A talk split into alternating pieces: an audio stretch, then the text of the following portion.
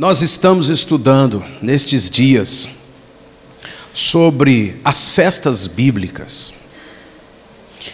E se você ouvir no site as ministrações, você vai descobrir, por exemplo, que em cada ministração Deus trouxe um aspecto diferente. Se são, por exemplo, oito ministrações, é aproximadamente oito horas de ministrações. Se você quiser ouvir todas as facetas, todos os aspectos que estão sendo ensinados da festa até hoje, você vai gastar, ouvindo lá no site, umas oito horas. Só domingo passado foi uma hora e meia de mensagem, irmão. e não se repete. E ninguém pode dizer assim, já esgotamos tudo que tem para aprender na festa de tabernáculos. Não, nós ainda temos muito mais para aprender. E esses dias eu estava revendo algumas anotações minhas e eu comecei a ler alguns escritos de 2007. Quando pela primeira vez Deus começou a me levar a aprender a ministrar com mais intensidade sobre as verdades da festa de tabernáculos. Dizem, Senhor, já tem seis anos. E nesse ano, há umas três semanas atrás, eu estava em Porto Seguro e eu estava meio aflito com algumas coisas, e o Espírito Santo, antes de eu começar a ministrar, ele falou assim: Você se esqueceu, não foi? Você tem seis anos que está ministrando sobre isso e ainda se esqueceu, não foi? Que você está chegando naquele período do ano em que você pode descansar, passar a régua, fazer as contas e começar a se alegrar por tudo o que eu fiz na sua vida. Num determinado momento desses aí, eu falei assim, ou eu pensei, né, diante do Senhor, e eu pensei assim, mas já o ano nem terminou, nós ainda temos mais três meses até o final do ano. E o Senhor falou assim: já, o meu padrão é esse. O padrão de vocês é trabalhar e ralar o ano inteiro e, se possível, pedir para aumentar os dias do ano. Se puder ser 15 meses no ano, você vai pedir para. Mas o meu padrão é outro. O meu padrão é: você vai comer do suor do seu rosto, mas tem tempo para todas as coisas debaixo do sol. E eu quero que você, filho, eu quero que você não só ministre aos outros, mas que você viva isso a cada ano as estações certas, porque o salmista diz assim: Bem-aventurado aquele que não anda segundo o conselho dos ímpios, nem se assenta na roda dos escarnecedores, antes o seu prazer está na lei do Senhor e na sua lei medita de dia e de noite. Ele será como uma árvore plantada junto a ribeiros de águas. O ano inteiro tem folhas, e no tempo certo dá os seus frutos. É isso, irmão. E nós estamos aprendendo do Senhor, e não só essas oito horas, se é que são oito horas, mas estou imaginando, esse, essas ministrações todas que já estão no site, mas a cada ano o Senhor vai reforçando, consolidando alguma característica para cada um de nós, que traz revelação, que traz vivência acerca das verdades que o Senhor revela na Sua palavra. Nesta sexta-feira, nós recebemos, tivemos a alegria de receber aqui no projeto, uma irmã chamada Landa Coupe. Landa Coupe é uma das fundadoras da Jocum, é uma das fundadoras da Universidade da Jocum. Ela trabalha no Havaí, ela mora, ela nasceu no, na África do Sul e ela viaja o mundo inteiro. Ela disse que eu já viajei mais de 120 países. Você tem ideia do que é isso? Eu fiquei pensando enquanto ela relatava algumas características de alguns países, o que é você gastar uma vida inteira passando por dois ou três países e conhecendo um pouco mais a realidade daquele país. Ela já passou por 120 países e proclamando uma mensagem. Se eu pudesse resumir o que ela ministra, é, ela ministra que as nossas culturas, falando das nações, a nossa cultura pessoal, tudo o que olhamos, tudo o que vemos de acordo com a nossa cultura, precisa ser substituída pela cultura do reino de Deus. E a cultura do reino de Deus, ela não varia de nação para nação. As decisões de cada povo variam de nação para nação, mas os princípios da cultura do reino de Deus são os mesmos. E interessante que ela foi mostrando como que Deus estabelece um padrão, segundo o seu reino, para todas as áreas da vida humana. E ela disse uma coisa assim muito forte, me impactou muito, irmão. Assim, você pode tentar viver as verdades do reino, mas se não mudar a sua forma de pensar para a forma de pensar da cultura do reino de Deus, você só vai tentar viver as verdades do reino. Mas se nós mudarmos a nossa forma de pensar, nós vamos viver as verdades do reino com muito mais graça, com muito mais simplicidade, facilidade, frutificação. Esse texto de Cantares, Cantares capítulo 4, o Cântico dos Cânticos, capítulo 4, o verso 12, ele traz uma linguagem completamente é, diferente da nossa cultura religiosa. Ele diz assim: Jardim fechado és tu, minha irmã, noiva minha, manancial recluso, fonte selada. Os teus renovos são um pomar de romãs, com frutos excelentes: a rena, o nardo, o nardo, o açafrão, o cálamo, o cinamomo com toda a sorte de árvores de incenso, a mirra, o aloés e todas as principais especiarias. És fonte dos jardins, poço das águas vivas, torrentes que correm do Líbano. Levanta-te, vento norte, e vem tu, vento sul, assopra no meu jardim para que se derramem os seus aromas. Ah, venha o meu amado para o seu jardim e coma os seus frutos excelentes. Segundo a nossa cultura, e a nossa cultura envolve inúmeros aspectos, por exemplo, correria. Nossa cultura envolve correria estresse. Nossa cultura envolve dinheiro. Se não tiver din-din, se não tiver as coisas culminando em um lucro palpável, eu não sei assim se eu estou tão interessado. A nossa cultura envolve, por exemplo, é, a dificuldade do dar. E a gente pode passar a manhã inteira aqui colocando alguns, algumas características da nossa cultura. Agora, a nossa cultura não envolve uma linguagem como essa. Uma linguagem como essa é um pouco estranha à nossa cultura. No máximo, a gente recebe uma linguagem como essa, como assim, uma poesia, uma viajação na maionese, assim, alguém que num momento inspirado, hum, está inspirado hoje, né? mas isso não faz parte do nosso normal. Tu és um jardim fechado.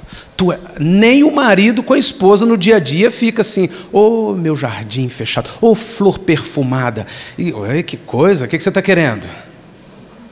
Porque isso não faz parte de forma absoluta da nossa cultura. Estou dando apenas um exemplo dessa questão da cultura. Mas, se está na Bíblia, um livro inteiro falando disso, é porque faz parte da cultura de quem escreveu a Bíblia. Faz parte da cultura do reino de Deus, não só o linguajar de pomar, vento do norte vem, ó, oh, coma dos teus frutos excelentes, derrama os seus aromas, tu és jardim, água viva, torrentes que correm do Líbano, incenso, perfume, aloés essa linguagem poética, romântica, deliciosa, que parece uma coisa assim, é, rara, de vez em quando a gente insere na nossa realidade, no reino de Deus, na cultura do reino de Deus, isso deveria ser, ou na cultura do reino de Deus, isso é normal. E deveria ser para nós normal. É tão normal que quando Jesus foi ensinar as coisas do reino, ele falou sempre da natureza. O reino é semelhante a um homem que plantou. Ele poderia estar dizendo: o reino é semelhante a um homem que cuida de um pomar, de um jardim, de uma plantação. Lemos ou repetimos aqui o texto do salmista: ele será como uma árvore. Para nós, na nossa cultura, isso é apenas uma alegoria.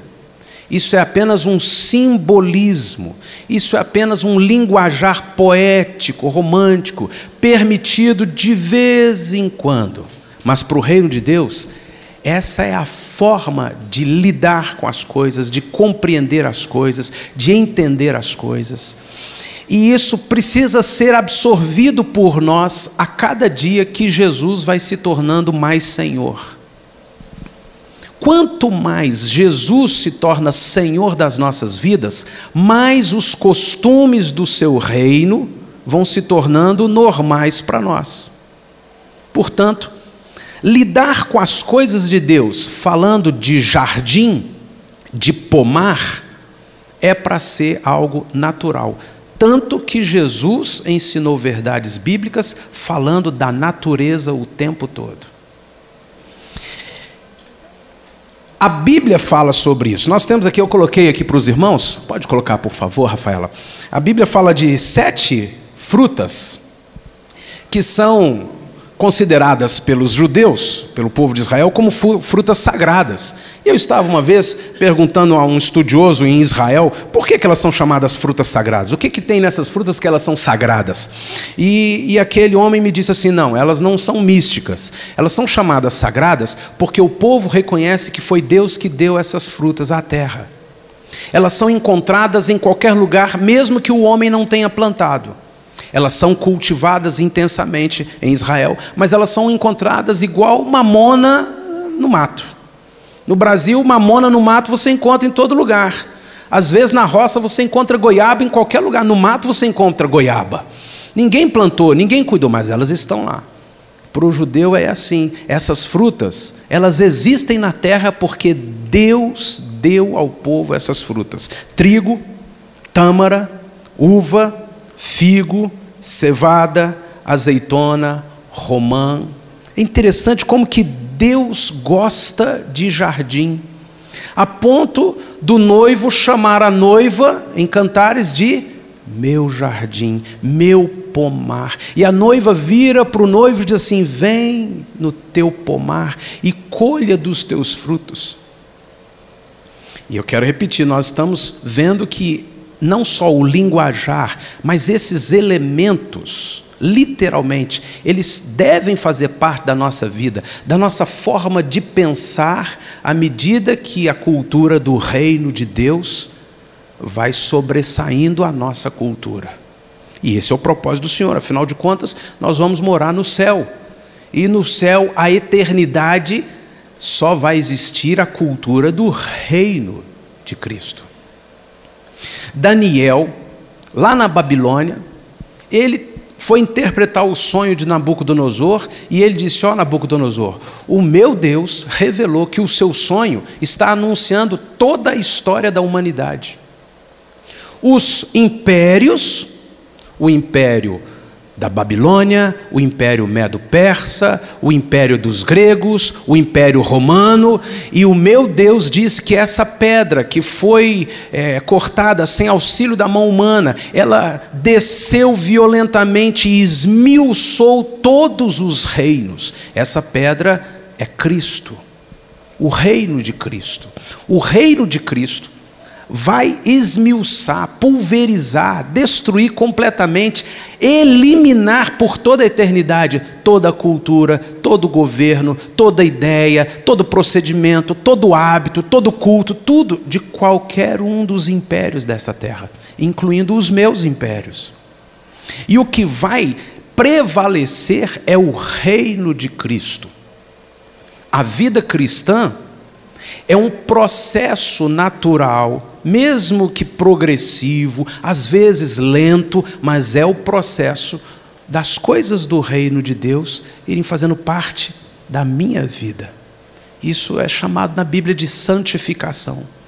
Então eu vou me acostumando, eu vou vivenciando, eu vou colocando em prática. E o Senhor sempre usou as frutas. E eu queria que você ouvisse o restante dessa ministração baseado nessa ideia de que faz parte da cultura do reino de Deus. E eu vou absorvendo isso gradativamente. Faz parte da cultura do reino de Deus a ideia do pomar, do jardim, das frutas. Isso tem significado espiritual muito importante. Primeira coisa que eu quero compartilhar com os irmãos de uma forma bem direta, bem prática, é que a leitura da Bíblia, o entendimento da Bíblia, demanda algumas ferramentas, alguns procedimentos muito precisos. São simples, fáceis de entender e que nos ajudam a acertar todas as vezes que lemos a Bíblia. Por exemplo, nenhum versículo pode ser compreendido fora do seu contexto. Isso é simples de entender. Eu fecho os olhos, eu rodo o dedo e eu aponto uma página da Bíblia e eu encontro um versículo e eu falo assim: Senhor, o Senhor vai falar comigo aqui agora. Eu preciso tomar uma decisão. Eu saio ou não saio desse casamento? E aí eu caio um versículo e o versículo diz assim: Eis meu servo que te digo, vás e não volte mais. Foi Deus falando comigo. Foi Deus, esse versículo foi Deus. Irmão, eu pedi ao Espírito Santo e o Espírito Santo, e eu, o dedo caiu exatamente no versículo: Vaz, meu filho, não volte mais. Então era Deus falando comigo para ir embora desse casamento e não voltar nunca mais, graças a Deus. Qualquer versículo sem o seu contexto pode ser um texto perfeito para eu consolidar minhas doideiras, minhas loucuras. Agora, se eu for estudar o contexto do versículo, eu vou saber por que Deus falou aquilo, para quem Deus falou aquilo, em quais condições Deus falou aquilo. Essa é uma ferramenta de estudo da Bíblia. Uma outra ferramenta do estudo da Bíblia: toda pergunta sobre um texto encontra sua resposta no próprio texto. São parâmetros seguros, sólidos, para o entendimento bíblico. Então, qualquer resposta a uma dúvida bíblica, aonde é que você encontra a resposta? Ou melhor, qualquer pergunta bíblica, você encontra a resposta aonde? Na Bíblia. No contexto bíblico você terá a resposta. Não existe uma pergunta bíblica em que a resposta está fora da Bíblia são ferramentas para o entendimento bíblico. Quanto mais eu e você crescemos no entendimento do reino de Deus, mais a gente cresce nessas coisas, mais a gente se afasta dos misticismos espirituais. Porque eles são fáceis de nos abordarem, eles são fáceis de nos enganarem. Os misticismos, as coisas, que eu acho, que eu penso. E nós precisamos o tempo todo da palavra de Deus que traz o prumo, que traz o alicerce sólido. E a palavra, ela tem o jeito dela, a cultura dela. E dentro da cultura da palavra do reino de Deus, um versículo, por exemplo, só pode ser compreendido dentro do seu contexto. Uma outra ferramenta que é essa que eu quero compartilhar com vocês hoje. Existe uma ferramenta entre os estudiosos de Israel que se chama Pardes. Essa ferramenta se chama Pardes. Pardes é um acrônimo hebraico que significa pomar. Olha que coisa interessante. Quando você estuda o idioma hebraico, quando você estuda a cultura hebraica, você descobre uma série de coisas bíblicas que são surpreendentes. Então, pardes significa pomar. E a palavra pardes, olhando cada letra, elas são quatro palavras: Pichat, Remes, Drash e Sod. Está tão pequenininho aqui para vocês, mas vai estar no site para vocês até imprimirem, se desejarem, essa imagem. É um pomar que chamamos de pardes. E pardes é uma palavra composta por quatro expressões ou quatro palavras. Pichat ou pechat é o significado simples de um versículo. Remés são as dicas, é o entendimento mais profundo e não apenas literal, é uma alusão à verdade, é uma dica. Drache é a interpretação, poderíamos chamar a interpretação teológica, é descobrir o significado homilético por comparação das palavras, da forma, o texto, o ambiente. São as conclusões. E sode é o segredo, é o significado espiritual mais profundo, através da inspiração ou da revelação. Então, raciocina comigo. Uma ferramenta para entendimento da palavra que os estudiosos chamaram de pardes. E pardes significa pomar. Avaliando melhor o que é pomar, nós podemos dizer assim: pomar é o lugar onde eu colho frutos. O lugar onde eu e você colhemos o que vamos comer. Se a Bíblia é o nosso alimento, os estudiosos estão dizendo, a Bíblia é como um pomar. Não tem um tipo de fruto só. O pomar ele tem muitos frutos. E se for um pomar perfeito como a Bíblia é, vai ter todos os frutos.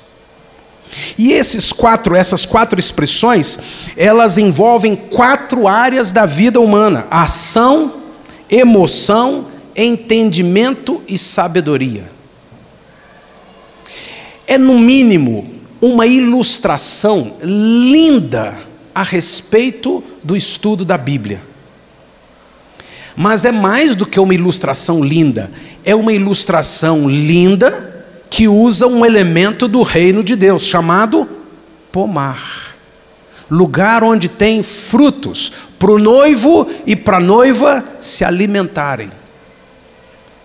Quando eu e você somos desafiados, incentivados, movidos pelo Senhor a estudar a Bíblia, o que é que nós estamos fazendo? Nós estamos acessando um pomar de Deus com todos os frutos, os nutrientes que precisamos para qualquer assunto da vida humana. Se é nossa família, se são as nossas finanças, se é o relacionamento com o vizinho, se é a questão com a justiça, se é o ensino para o governo, se é a minha vida na igreja, qualquer assunto da nossa vida, seja saúde, higiene, seja alimentação, seja conduta, seja qualquer decisão, qualquer assunto da nossa vida, a Bíblia traz um nutriente para nos fazer andar segundo a cultura do reino de Deus. Não tem assunto nenhum que não esteja disponível no pomar de Deus que estamos chamando a palavra do Senhor. E os estudiosos dizem que nesse pomar existem quatro tipos de frutos. Primeiro, o pichat, que é o significado simples da palavra. Ao estudarmos a palavra, nós vamos procurar saber o significado simples da palavra. Honra o teu pai e a tua mãe para que vivas bem sobre essa terra. Qual o significado dessa, simples dessa palavra? O texto está dizendo: honra teu pai e tua mãe. E eu não posso, eu não preciso parar apenas no significado simples, embora muitos alcancem de imediato o significado simples, embora muitos parem só no significado simples de um versículo o, a ferramenta de estudo da Bíblia nos instrui que nós podemos colher outros frutos. Nós podemos ir, por exemplo, para as dicas desse versículo. Então eu posso avaliar junto a uma pessoa: olha, isso aqui não está prosperando na sua vida porque você não está honrando seus pais. E eu posso ampliar isso mais. A drache, que é essa terceira letrinha lá, o D, ela diz que eu preciso estudar teologicamente, eu preciso estudar profundamente a letra. Eu posso sentar e estudar com clareza, de forma literal, teologicamente falando, o que está escrito nesse versículo: honra teu pai e tua mãe. Como também a ferramenta, esse pomar disponibiliza um dos tipos de frutos que é o sod, ou sabedoria, ou revelação.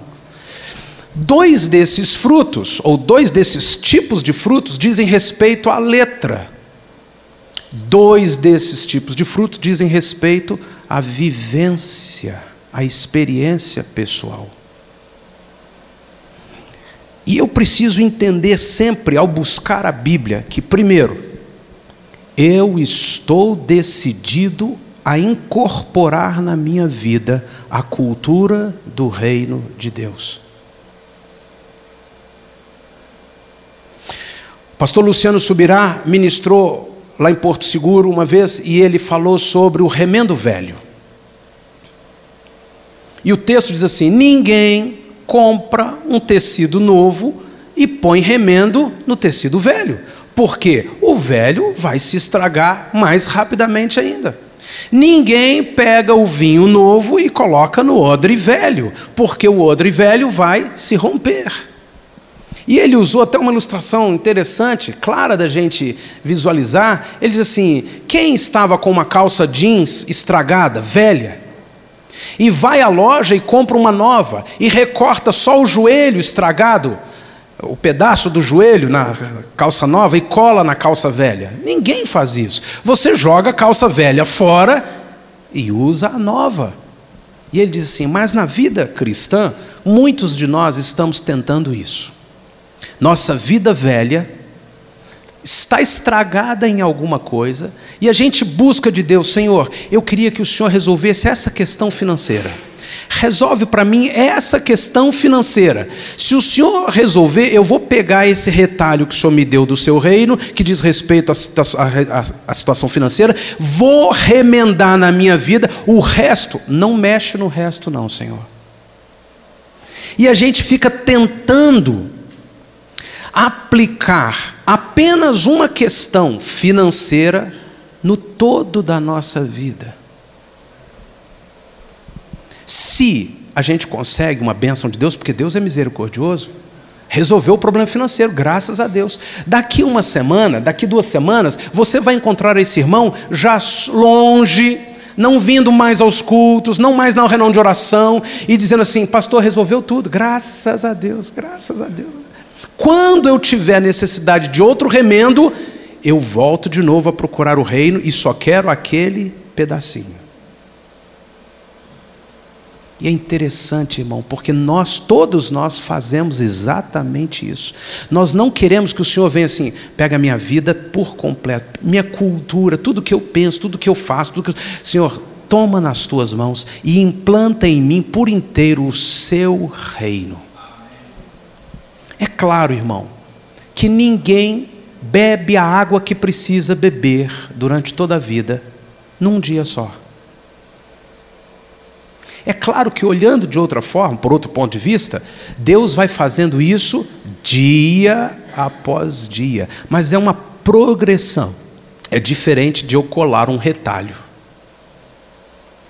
E nós podemos pedir ao Senhor, Senhor, eu quero de todo o meu coração que a cada dia o Senhor esteja trazendo é toda a cultura do teu reino para a minha vida, a forma de pensar do teu reino. Senhor, e para mim a tua palavra é o único jardim onde eu vou colher todo tipo de alimento. Aonde eu vou colher todo tipo de nutriente. E eu estava em Recife, na cidade do Recife, e um irmão que foi me buscar no hotel para ir ministrar onde eu ia, ele era um médico e ele veio conversando comigo. Eu fiz algumas perguntas e ele disse assim: ele estava falando, olha, pastor, talvez o leigo não tenha essa forma de pensar, mas o organismo humano ele só funciona por informações. Então, um alimento que você ingere nada mais é do que uma informação para o seu cérebro. E essa informação aciona o seu cérebro numa série de procedimentos que vão gerar sustento, cura, é, fortalecimento em alguma área do corpo. Se você chupa uma bala, você está colocando uma informação no seu corpo. E essa informação vai processar o seu cérebro de tal forma que ele vai mandar algumas ordens, ele vai produzir alguns hormônios, ele vai produzir algumas coisas no seu organismo. Quando você ingere um remédio, você também está mandando uma ordem, uma informação. E ele disse: assim nós devemos pensar acerca do nosso corpo. Tudo que entra, tudo que nós ouvimos, tudo que nós vemos, tudo que nós comemos, tudo que nós cheiramos, são informações que são recebidas aonde? No cérebro, que processa o que? Informações. Portanto, irmão, nós podemos pegar a ilustração do médico e pensar a palavra de Deus, mais do que qualquer comida, explicitamente é informação. Não no sentido pejorativo ou menosprezando a Bíblia, mas é o nutriente que, uma vez dentro de nós, envia uma informação, um, dar, um dado, uma, um comando para o nosso cérebro, para a nossa mente, para a nossa alma, para o nosso espírito e opera. Por isso, Jesus é o Verbo. Por isso, a obra do reino de Cristo nessa terra é proclamar uma mensagem. E ao crer na mensagem, eu e você somos salvos. E por isso que a Bíblia diz em Hebreus que a fé vem pelo ouvir, e o ouvir a palavra, a mensagem, a informação, o comando. Então a Bíblia é para mim e para você a única, a maior e a única fonte de informações, de formação, de verdade, de conceitos, de princípios do reino do nosso Deus. Não é apenas ler um versículo, não é apenas é, saber a história bíblica é encher nossa mente dos elementos do reino de Deus. E Deus vai mudando a nossa forma de ver. Tanto que Paulo diz assim: se você quiser experimentar a boa, perfeita, agradável vontade de Deus, você vai mudar a sua forma de pensar. E se a palavra é esse jardim para mim e para você, se realmente nós queremos que seja assim, então eu quero colher de todos esses quatro tipos de fruto da palavra. Primeiro, o significado simples. Segundo, o entendimento mais profundo, a dica, o que isso significa para a minha vida. Terceiro, o ensino teológico, o conhecimento profundo, análise literal da letra. E por último, sabedoria, revelações. É o que o Senhor está nos mostrando, irmão. A parte do pechat, que é o significado simples, diz respeito à ação, a nossa obediência pura e simples. Pode passar mais um, por favor, Rafaela? Não mais um, por favor. Esse. A parte que diz respeito à ação, obediência pura e simples. Faz sentido? Quando eu leio a Bíblia, eu preciso tomar uma decisão imediata de ação. Eu vou agir em obediência à palavra. Senhor, essa é a predisposição do meu coração, porque é assim que funciona o teu reino. Antes de eu querer assim, ah, mas eu não acho que, antes de eu querer qualquer coisa, qualquer resistência, qualquer questionamento, antes de eu querer qualquer é, evidência do, do meu desejo, Senhor, eu decidi obedecer a tua palavra, de forma simples. Segundo, que é o remess, é a emoção, o quebrantamento, a rendição, são as dicas, é o que isso significa para a minha vida. Senhor, o Senhor vai tocar na minha vida. Isso não fica só no meu intelecto, isso vai descer para o meu coração. Então, quando eu estiver lendo a tua palavra, quando eu estiver ouvindo uma mensagem, quando eu estiver estudando um tema simples lá na célula, Senhor, eu quero entender o significado simples dessa palavra numa predisposição de ação, de obediência. Segundo, eu quero receber, Senhor, para mim, de forma que isso toque meu coração, toque minha vida. Terceiro, eu quero receber isso para mim entendendo com inteligência, com sabedoria, com conhecimento. Eu quero saber isso que está escrito aqui. Por último, Senhor, eu quero ter revelações, experiências pessoais profundas com Teu Espírito Santo que estão lastreadas nesta palavra. Aplicando isso na Bíblia, são quatro níveis. São quatro níveis de caminhada, de estudo, de vivência, e todas as vezes que nós formos estudar a Bíblia, nós precisamos buscar a alimentação balanceada. Tem algum nutricionista aqui? Qualquer mãe já ouviu falar a nutricionista dizer: filha, você tem que colocar o prato colorido. É ou não é isso? Levanta a mão, já ouviu isso, irmão? Não é, não é isso mesmo? Pronto, é o suficiente. Por que o prato colorido? Porque isso está indicando que o seu prato está mais balanceado. Se você comer só carboidrato, você vai engordar. Não, não, eu não quero carboidratos, mas se você comer só proteína, você vai adoecer seu organismo. Da mesma forma a terra. Se você só planta milho, só planta milho, só planta milho, você vai estragar a terra. Você precisa variar o, o elemento que você semeia, o nutriente. Você precisa regar a terra, você precisa adubar a terra. Todos nós, em todas as coisas, é um trabalho maravilhoso, maravilhoso. Qual é o seu trabalho? Viajar pelo mundo, maravilhoso. Mas isso é tudo que você faz? É tudo que eu faço. Eu fico um dia em cada hotel. Que coisa maravilhosa. Ah, quem me dera. É, eu não aguento mais viajar. Não aguento mais fazer mala na minha vida. Mas eu não faço outra coisa. Não, eu não tenho tempo. É só viajar, viajar, viajar, viajar. Se é só isso a sua vida, uma hora aquela coisa deliciosa vai estragar. Eu gosto de pudim de leite condensado. Então coma pudim de leite condensado de manhã, no café da manhã, no meio da manhã, na hora do almoço, na tarde, à noite. No terceiro dia você já não está aguentando mais ver pudim de leite condensado. Você vai odiar pudim de leite condensado. Porque se a nossa alimentação for apenas um item, tudo vai se estragar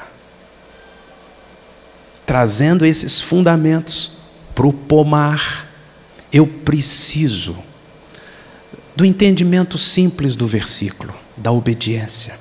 Mas eu preciso também da experiência espiritual que talvez ninguém tenha tido, só eu tive, por conta de uma revelação pessoal.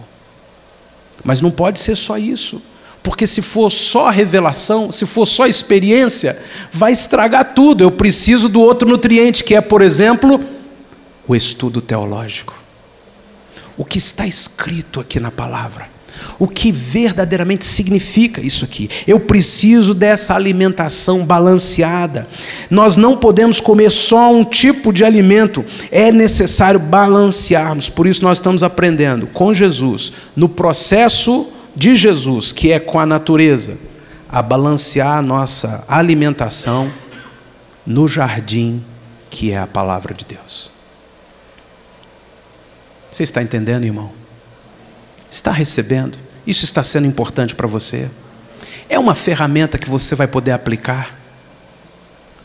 Você tem à disposição no site todos esses gráficos.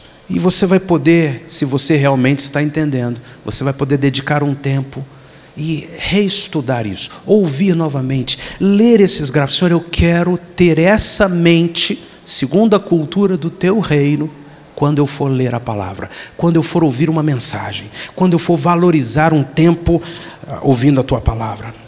Segunda coisa que eu quero passar para os irmãos: não se desvie nem para a direita nem para a esquerda. Agora sim, esse azul. Não se desvie nem para a direita, nem para a esquerda. Leia comigo Deuteronômio capítulo 5. Deuteronômio capítulo 5, verso 31 diz: Tu, porém, fica-te aqui comigo, e eu te direi todos os mandamentos e estatutos e juízos que tu lhes has de ensinar, que cumpram na terra que eu lhes darei para possuí-la. Deus está dizendo a Moisés: Você vai ficar aqui comigo, eu vou te passar todos os mandamentos, toda a visão do que eu quero para o meu povo, e você vai ensiná-los para que eles pratiquem, cumpram, quando estiverem na terra que eu vou dar a eles. Para nós hoje seria assim: quando você se casar, ou quando você entrar na faculdade, ou quando você estiver naquela determinada idade, Preste atenção no que eu estou dizendo que você deverá cuidar. Porque se você cuidar do que eu estou dizendo, você vai prosperar em tudo. Mas se você, segundo o conceito dos moradores da terra, dos vizinhos de onde você vai viver, segundo o conceito da sociedade, você for conduzir suas decisões, você vai se afastar de mim e virão sobre você essas e essas e essas consequências. É o que Deus trata através de Moisés em Deuteronômio. Versículo 32 diz: Cuidareis em fazer como vos mandou o Senhor vosso Deus. Não vos desviareis nem para a direita, nem para a esquerda. Diga comigo, nem para a direita, nem para a esquerda. Preste atenção que Deus disse a Moisés: Eu vou te dar todos os estatutos e todos os mandamentos e todos os juízos. No texto literal, sabe quantos são os mandamentos? Sabe quantos são? No texto literal do Velho Testamento, sabe quantos são? 613. Dez são aqueles dez mandamentos gerais. Mas quando você vai lendo todo o Pentateuco, você vai descobrir 613 mandamentos específicos ao povo de Israel no Velho Testamento. Deus deu a Moisés 613. Ainda que a gente ficasse falando só dos dez, Deus deu a Moisés os dez da tábua.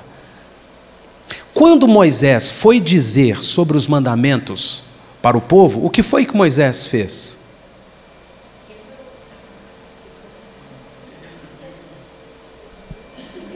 Moisés virou para o povo e disse assim: vocês terão que fazer conforme Deus mandou. Dois pontos. Não desviem nem para a direita, nem para a esquerda. Moisés pegou todos os mandamentos e colocou numa figura. Ou você vai pender para a direita, ou você vai pender para a esquerda. Se você quiser prosperar em tudo, nunca penda nem para a direita, nem para a esquerda. Significa o quê? Mantenha o equilíbrio. Quem de nós é capaz de manter o equilíbrio, irmão? Sou uma pessoa muito equilibrada. Eu. Pronto, já desequilibrou. Só de estar se achando equilibrado, eu sou, eu dou conta. Não, irmão. É praticamente impossível alguém dizer, eu estou dando conta do equilíbrio. Porque para alguém definir o equilíbrio, é necessário conhecer profundamente os dois extremos. E esses dois extremos precisam ser precisos, sólidos. E o universo que nós vivemos é inescrutável, irmão. A alma humana ninguém compreende. Cada dia você vai viver e vai viver e aprender mais coisas. Gente, eu nunca vi isso na minha vida. Então seu parâmetro muda. O que é que o Senhor está falando com esse versículo aqui, num contexto bem alinhado com toda a palavra do reino de Deus? Filho, sabe quem deve ser o centro da sua vida? Como já foi dito aqui, Jesus. Nele não há sombra de variação. Se Jesus for o centro da minha vida, eu não me desviarei nem para a direita, nem para a esquerda. Aquele povo só podia ter os 613 mandamentos e era obrigado a cumprir os 613 mandamentos. Mas hoje eu e você temos a revelação plena da pessoa de Jesus.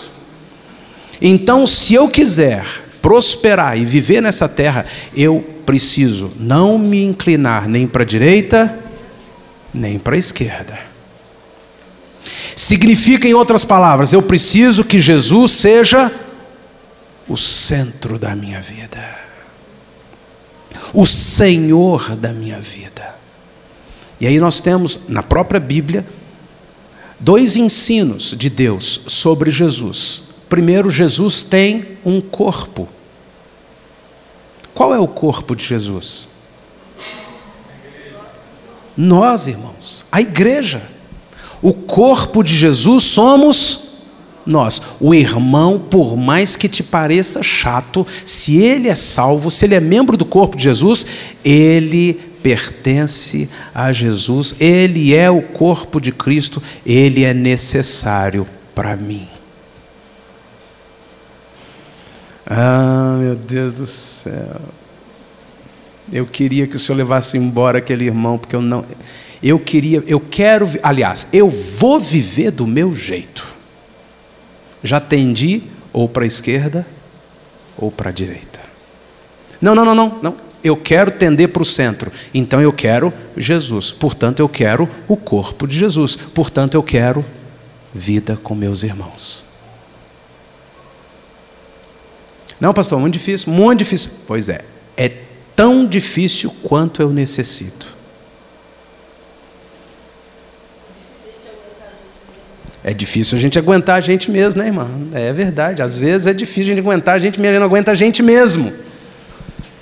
Segundo, o corpo de Cristo, que é a igreja, é Cristo. Mas a Bíblia também nos ensina que Cristo é a palavra.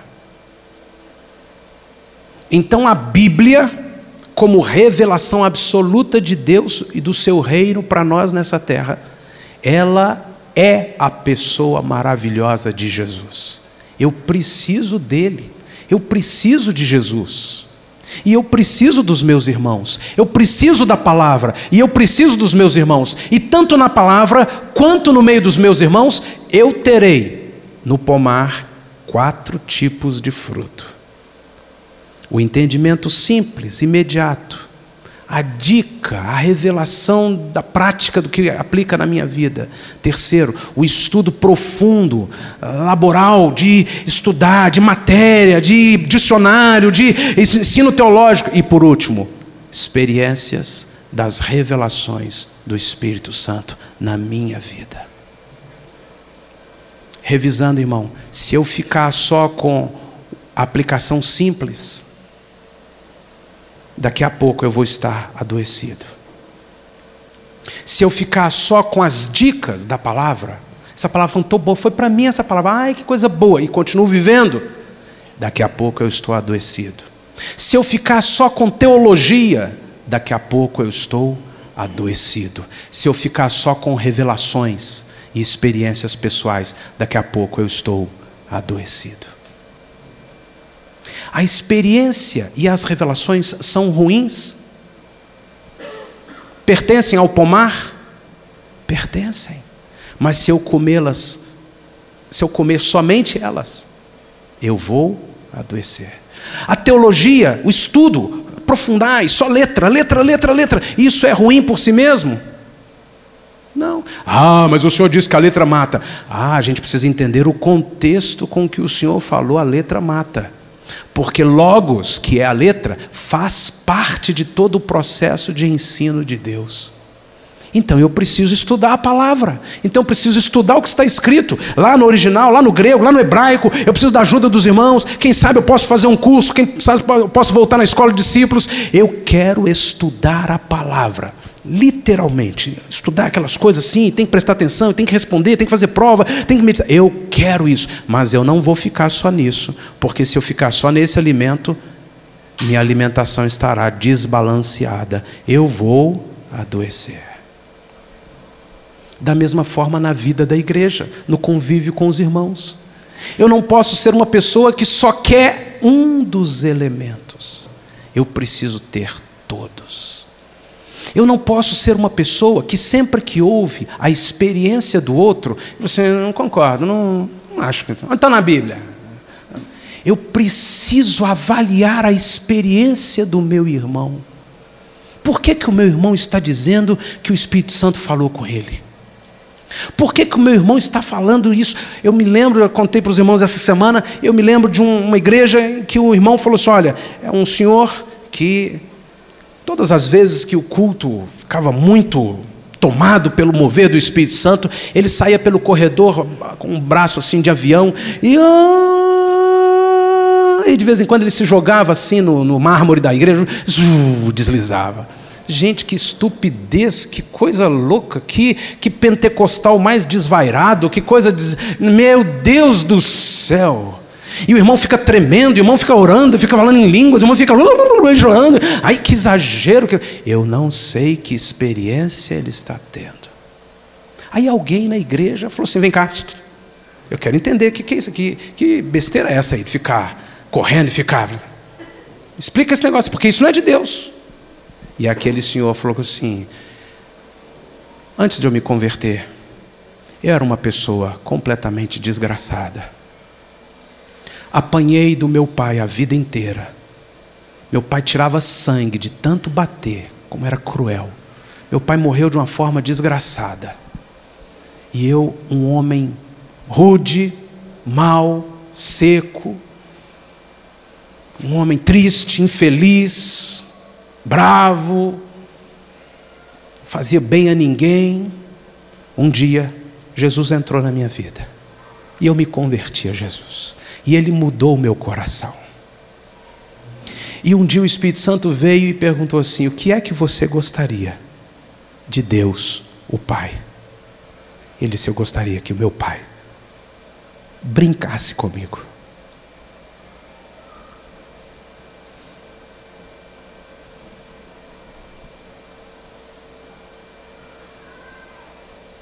Às vezes nós assistimos na televisão alguns testemunhos.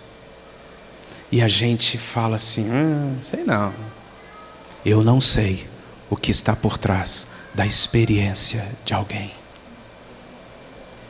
E eu quero dizer ao Senhor que eu não quero ser uma pessoa que come de todos os frutos, mas fica com fome do fruto das experiências.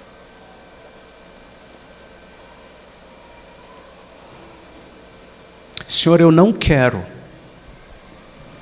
ser alguém que só vive atrás de experiências. Eu não quero ser alguém que só toma decisões por conta das experiências, mas eu não quero ser alguém que não as tem.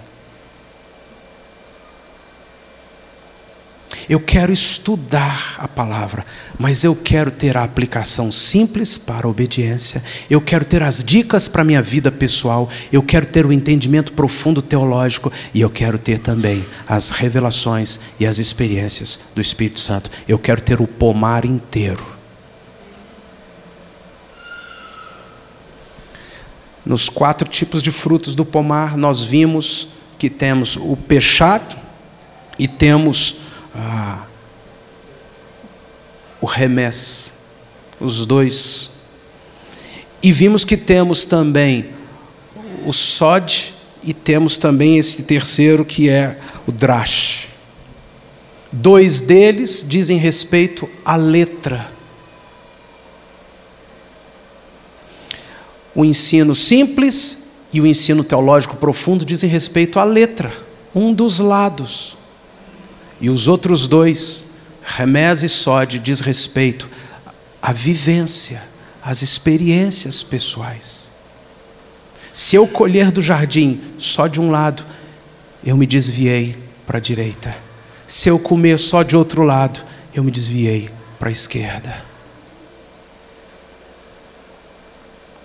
Porque algumas coisas de Deus não acontecem na minha vida, Senhor. Eu quero colher do teu jardim todos os nutrientes. Eu quero ser alguém que cuida, que dedicadamente se, se, se que dedicadamente se aplica a cada um desses nutrientes. Eu quero, Senhor, de uma forma específica, irmão. Nós estamos trazendo para nós como igreja. Abra comigo em Hebreus capítulo 4. Um parâmetro doutrinário da cultura do reino de Deus.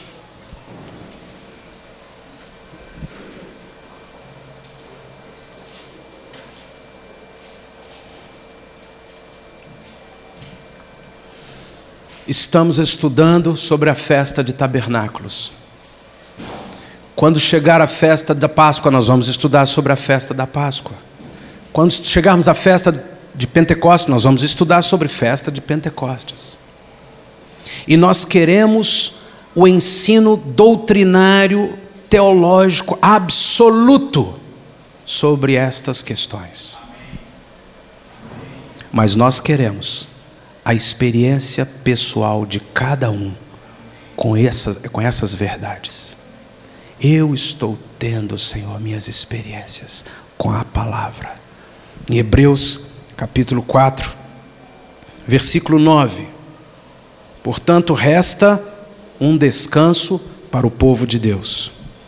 Porque aquele que entrou no descanso de Deus, também nele mesmo descansou das suas obras, como Deus das suas. Esforcemo-nos, pois, por entrar naquele descanso, a fim de que ninguém caia, segundo o mesmo exemplo da desobediência.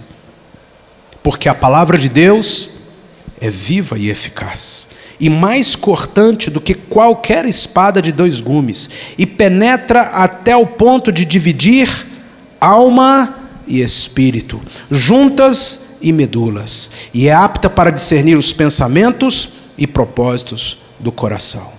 E não há criatura que não seja manifesta na sua presença. Pelo contrário, todas as coisas estão descobertas e patentes aos olhos daqueles a quem temos de daquele a quem temos de prestar contas. Lá em Atos, o Senhor nos mostra, Lucas escrevendo o livro de Atos, nos mostra que havia um povo que ouvia a palavra. Ia para casa, depois de ouvir a ministração, e consultava as escrituras eram os de Bereia, cidade de Bereia, consultar. Eu ouvi, aquilo me tocou, eu desejei, eu pensei, mas eu vou lá consultar a palavra. Eu estou consultando a palavra, mas eu vou lá ter as experiências. E Tiago vem e diz assim: Mostra-me a tua fé. E eu mostrarei o quê? As obras. Porque a fé sem obras é morta. Inclinar só para a direita ou inclinar só para a direita é morte. A fé vem pelo ouvir, e o ouvir pela palavra de Deus, mas as obras são as experiências e as ações que eu coloco em prática. Então, eu estudo a palavra, mas eu vou mostrar na minha vida que essas coisas estão vivas. Quero isso para mim, Senhor. Quero isso para mim, Senhor.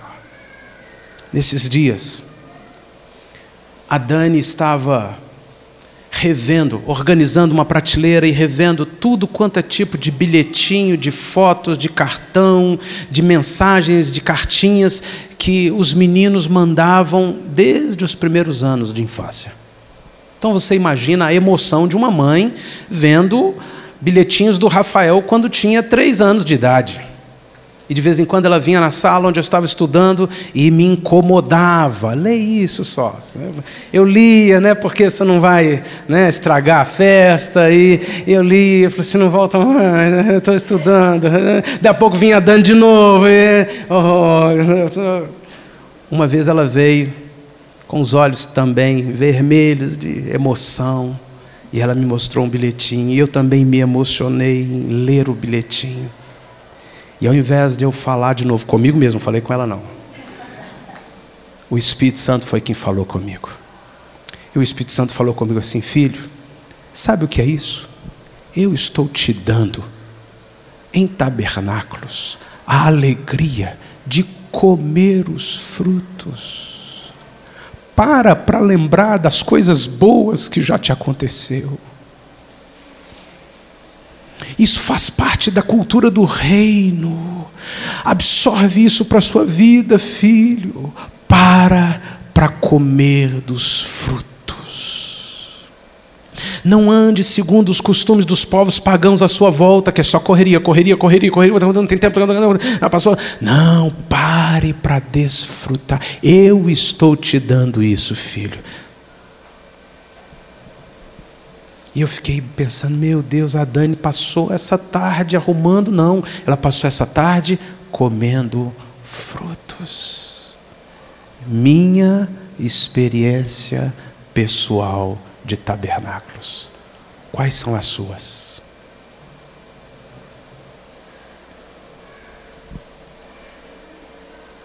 Encher os cestos significa contar, publicar, parar para saboreá-los. Eu quero conhecer profundamente o significado teológico, bíblico. Eu quero cuidar desta parte. Eu quero conhecer o significado simples do pechat lá de obediência, ação, no significado simples do texto. Mas eu quero também as minhas experiências, os meus frutos, as revelações. Eu quero isso do Senhor. Está escrito na tua palavra que eu posso colher isso do teu pomar. Eu quero isso, Senhor. Há duas semanas atrás o Espírito Santo falou assim: fica atento à sua conta. É uma conta que eu não entro, não movimento quase nada. Fica atento à sua conta, vai olhando a sua conta. Eu entrava na conta, não tinha nada na conta. Eu entrava na conta, não tinha nada. Uma semana entrando na conta, isso é da minha cabeça. Entra na conta.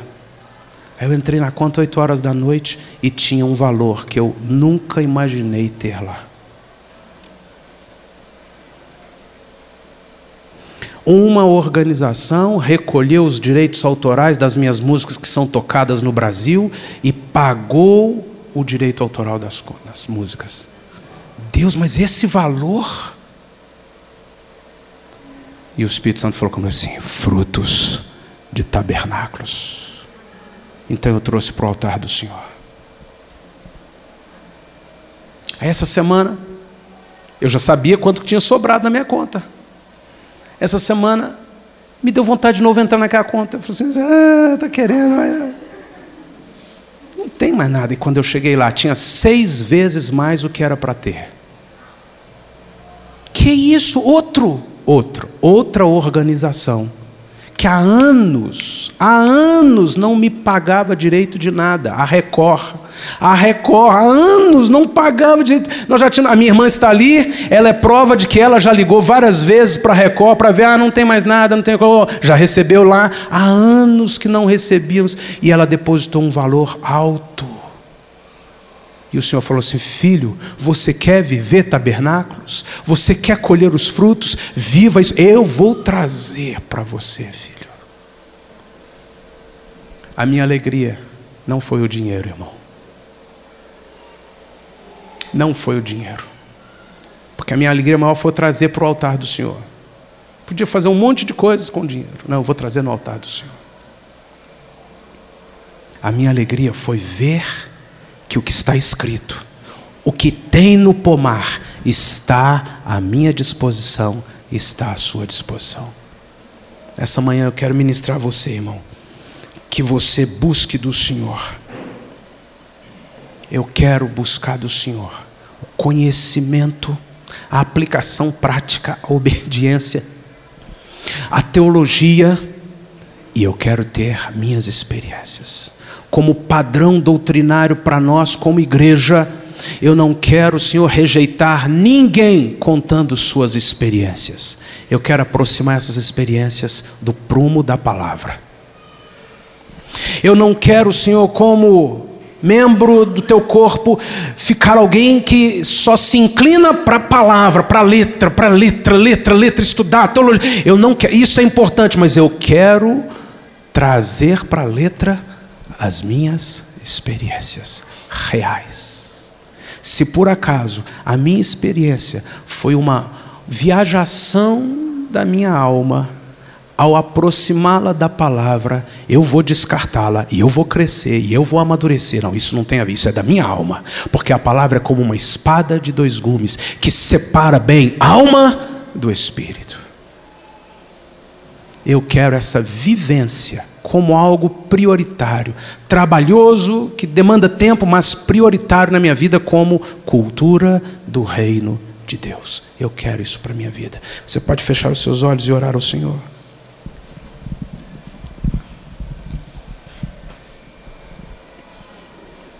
Como igreja, como irmãos, como cristãos, como servos de Deus, Senhor, nós queremos o pomar inteiro. Como padrão de avaliação de tudo na vida da igreja, nós queremos a doutrina, nós queremos a palavra. E não abrimos mão da palavra, mas também não abrimos mão da palavra com seus frutos. Senhor, eu quero que cada irmão tenha suas experiências financeiras, emocionais, familiares de tabernáculos. E que isso nos leve a crescer mais na palavra, na verdade, nos princípios do reino. Que ninguém cresça só na esquerda, que ninguém cresça só na direita. Porque todas as vezes que eu, tendendo para a esquerda, buscar a direita, eu vou tomar o rumo do centro. E todas as vezes que eu, tendendo para a direita, buscar a esquerda, eu vou tomar o rumo do centro. Todas as vezes que eu olhar para o meu irmão com a sua experiência e for em direção a ele com a minha palavra, nós vamos tender para o centro. Todas as vezes que eu, com a palavra, absoluta for em direção às experiências, eu vou tender para o centro. Não desviarei nem para a direita, nem para a esquerda. Não comerei apenas um dos frutos do pomar.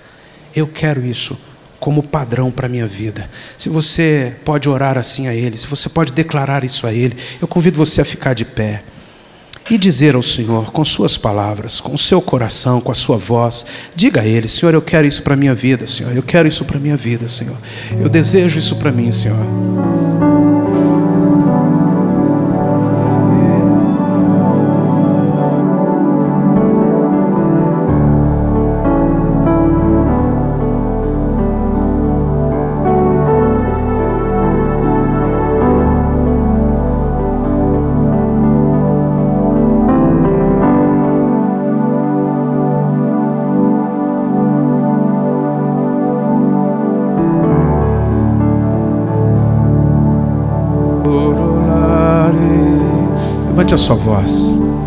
Comece agradecendo a Ele. Diga a Ele, Senhor, essa palavra foi alimento para mim hoje. Eu vou aplicá-la com sabedoria em qualquer assunto da minha vida.